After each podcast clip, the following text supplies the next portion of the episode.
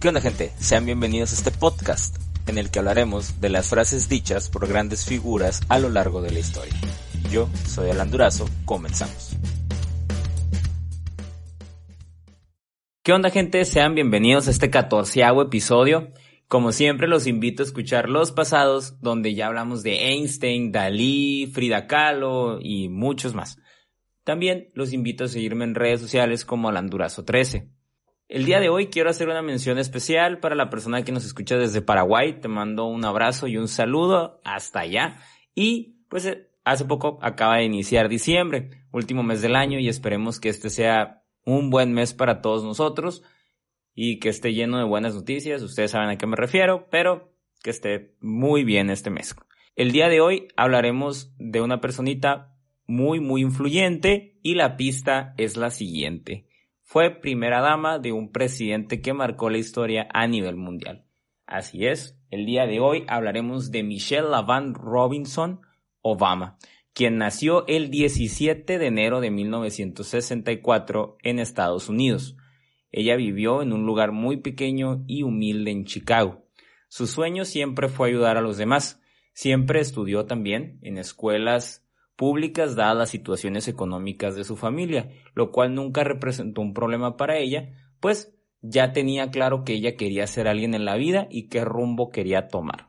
Por eso, en 1981, Michelle entró a la Universidad de Princeton, específicamente a la carrera de sociología, y al concluirla, no satisfecha solo con una, entró a estudiar derecho pero esta vez a la prestigiosa escuela de Harvard en el año 1988, en el que termina esta segunda carrera, entra a una importante y prestigioso bufete de abogados donde conoce al mítico Barack Obama, quien todos ya sabemos quién es y a quien también más adelante le dedicaremos un episodio aquí en el podcast.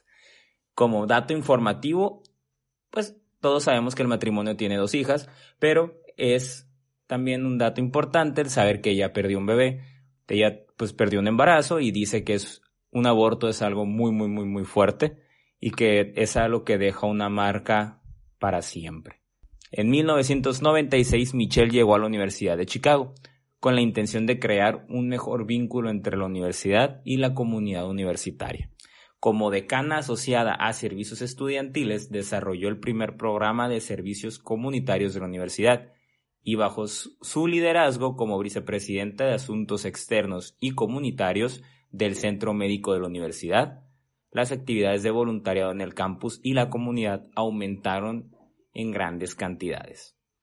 Ya después de todo esto es cuando su esposo decide ser candidato a la presidencia de Estados Unidos, donde todos ya conocemos la historia y cómo es que ella se vuelve una primera dama muy muy muy influyente, dado que siempre luchó por los derechos de las mujeres demostrando cuán fuertes son y cómo es que ellas pueden lograr lo que sea que se propongan.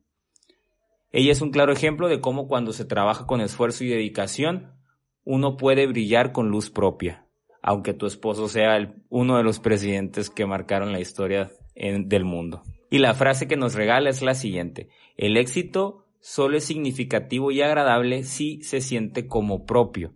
Lo dice la esposa de un presidente Claro, las cosas saben mucho mejor si son propias. Cuando a uno lo ayudan, claro que sirve bastante y se siente bien, pero nunca vas a comparar la satisfacción que hay cuando logras algo por ti mismo, porque sabes lo que cuesta, conoces el estrés que conlleva haberlo logrado, sabes lo mucho que dolió, lo mucho que te cansaste para mantenerte firme, conoces exactamente la cantidad de veces que estuviste a punto de tirar la toalla, pero no lo hiciste. Y claro que se siente bien, porque cuando te regalan algo, ok, está bien pero cuando lo logras por ti mismo todo es distinto, lo valoras más, lo sientes más tuyo, es propio. Así que sal a conseguir las cosas por ti mismo porque nada cae del cielo. Todos sabemos lo mucho que cuesta cumplir las metas, pero cuando las cumples con méritos propios, como lo dije anteriormente, lo valoras todo mucho más. Esta frase nos dice que lograr las cosas por nosotros mismos sabe mejor, sabe muy bien, pero también la podemos ver como una invitación a hacer las cosas así, por méritos propios, a proponérnoslo y a lograrlo todo solos desde cero. Yo soy Alan Durazo, nos vemos en la próxima. Un abrazo.